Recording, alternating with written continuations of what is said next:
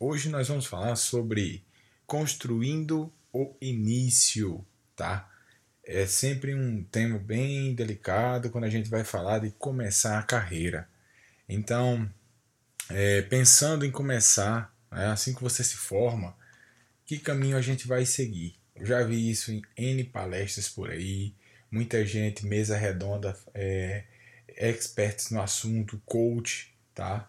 É, é sempre interessante a gente começar a raciocinar e não entrar na pilha de, de blog ou de alguém que diz como você deve seguir.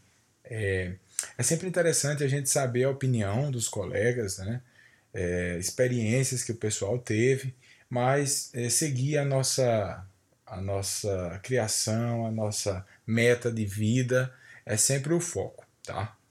É, três pontos marcam esse, esse ponto inicial. A clínica, né, você trabalhar para a clínica de alguém, você trabalhar por porcentagem, você trabalhar em clínica popular, seguir em PSF ou fazer pós-graduação. Por onde a gente deve ir, como e por quê. Né? É, o que a gente tem que ter em mente é o seguinte: eu tiro por mim, né? quando eu me formei, a minha ideia inicial era clinicar, era partir para a clínica sendo que as oportunidades foram aparecendo na minha vida e eu simplesmente estava aberto para poder abraçar essas situações.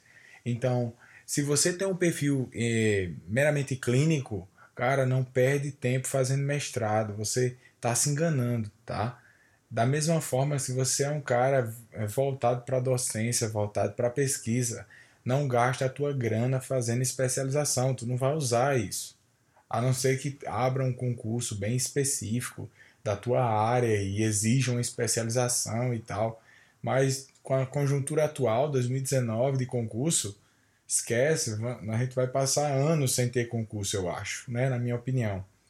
Com a, até essa, o, o crescimento econômico voltar, ou as universidades conseguirem uma condição diferente de, de repasse, é, esquece, você não vai conseguir, não vai haver, não vai haver concurso, tá? É, então, assim, trabalhar em clínica, seja por porcentagem, seja em clínica tida como popular, né, que eticamente nem se pode chamar assim, é, a gente sabe que muitos dos colegas que se formam, eles acabam nessas clínicas e que, digamos que é um aprendizado válido, né? Eu conheço muita gente boa que começou trabalhando em clínicas populares e soube utilizar daquela situação para o seu crescimento pessoal. Então, é, soube lidar com gente, sobre saber como lidar com as pessoas, saber vender, saber vender o seu trabalho, saber vender o seu valor. É. O tratamento odontológico é tido como um tratamento caro. É. O paciente já chega na clínica achando que vai deixar o carro dele lá. Mas a gente tem que dar o valor é necessário que é, para aquele caso, né? O valor, nosso valor, não é o valor do material. A gente não cobra material. Quem cobra material é dental. O dentista ele cobra o conhecimento dele, os anos de estudo que ele teve para fazer aquele caso com, com maestria, né? Então, é, trabalhar em clínica ele exige um, uma, uma determinação. Então você tem que estar determinado para saber aproveitar ao máximo aquele momento naquela clínica popular, aquele momento trabalhando por porcentagem. Lembrando que é, calcule para você não se aviltar, você não trabalhar é, por valores ínfimos. A gente não precisa disso. É, a nossa classe é uma classe que tem que se unir em relação a isso e não se deixar ser explorado. Então, faça o cálculo, veja quanto é que você está tá ganhando por dia em relação a um salário é, tido como base, um salário de serviço público, para você saber que se está valendo a pena, tá joia?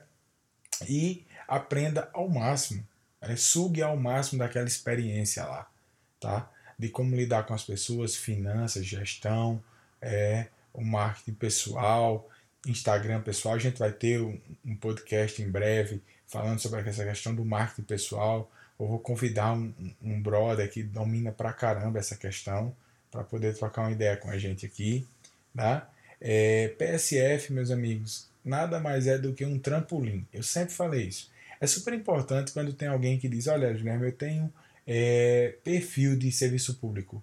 Eu gosto do serviço público, me faz bem trabalhar lá. Isso é maravilhoso. Nós precisamos de pessoas assim, é, pessoas que queiram trabalhar no serviço público, queiram servir, isso é ótimo, tá? Mas as pessoas que, que às vezes estão lá, não é o perfil daquela pessoa. Então o que é que a gente tem que fazer? É apenas esperar o momento, né? A gente é, pega aquele momento, é, trabalha é, o nosso, a nossa relação interpessoal, nós lidamos com pessoas carentes, né? pessoas que necessitam de acolhimento. Então, isso, isso faz com que a gente cresça como pessoa, que é extremamente importante. E para quem não tem perfil de trabalhar em PSF, utilize aquele rendimento, que apesar de pouco, como investimento. Você pega aquele investimento, aquele, aquela grana aqui de lá e guarda, você investe, você paga um curso. E eu vou falar essa questão dos cursos para que a gente não caia num buraco sem fundo. Tá? É, então o PSF para mim, é, no meu caso, na minha época que eu trabalhei no PSF, ele serviu de trampolim. Então, tipo, eu trabalhei em porcentagem, né, eu tive essa experiência, eu trabalhei no PSF e tudo isso viabilizou a minha pós. Então, eu trabalhava para viabilizar a minha especialização. Então, eu não queria fazer especialização por aqui na época, então eu fui buscar fora. Hoje está ótimo, a gente tem ótimas especializações por aqui, a turma foi para fora, se capacitou, trouxe uma visão diferente. Hoje a odontologia paraibana é, é, está muito um nível altíssimo, então isso é muito bom. Onde a gente chega, tem, tem gente muito boa trabalhando. Então, a pós-graduação, meus amigos, é para quem tem vontade de ser professor, tá? Não adianta você é, fazer é, pós-graduação, mestrado, porque não conseguiu emprego, ou porque não quer trabalhar nem montar clínica, e você resolveu fazer a pós-graduação.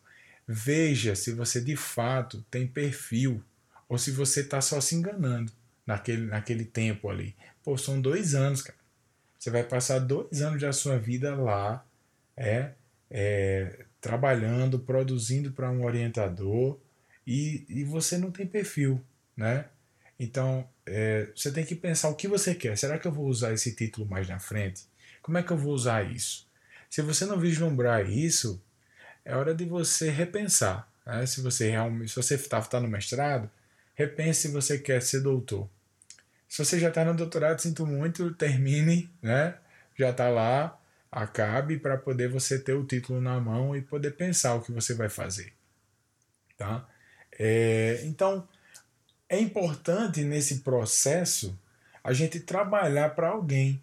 A gente ter um gestor, né, um, gestor, um secretário de saúde, ou você ter um gerente de uma clínica dessas, ou você trabalhar com alguém de porcentagem, para você começar a pegar o know-how. Nossa, como é que, que gerencia isso? Como é que, que eu compro os materiais? Quanto custa isso? Como é que eu lido com a questão de impostos, cobrança? Como é que eu faço os pacientes chegarem até aqui? Isso é muito legal. Então, é, abram o olho, aprendam com as pessoas. As pessoas têm, elas ensinam muito mais do que muitos cursos por aí que se pagam, que se paga caríssimo para aprender. O cara tá ali, ele tá querendo te ensinar, é só você querer aprender, tá? Então, cola nele, vê isso como faz. E quando você decide por uma especialização, da que você quer clinicar, é, cuidado né, na escolha, né? É, verifique se não é uma, uma modinha ou, ou, se realmente é uma tendência de mercado. Então hoje está muito em alta a harmonização facial, por exemplo. É, cuidado, se você quer fazer harmonização, veja se não é uma moda ou se realmente é uma tendência de mercado. Você, para se, se tornar um profissional completo, você tem que ter esse curso de harmonização, ou se é apenas é mais uma moda de mercado e daqui a X meses você investiu uma grana alta e não teve retorno. Isso é muito comum. O pessoal fala: olha, Jaime, cara, eu fiz o curso X e pô, não apareceu um paciente para mim. É, a gente, na, na, na, clínica, você tem uma matriz, chama matriz BCG. É uma matriz onde você vê quais são os procedimentos que é o seu ganha-pão, né? Tipo assim, aquele que é o seu forte, que você faz mais, que é o que faz o rendimento da sua clínica é, se manter estável.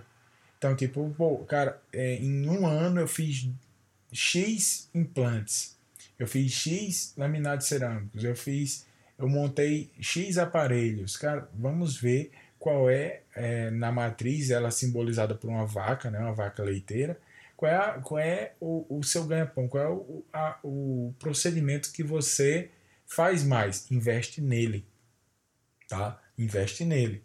Porque, por se é o que você faz mais, você tem que estar tá top, você tem que estar tá fazendo bem. E isso, você tem sempre que buscar cursos para isso, para lhe dar liquidez.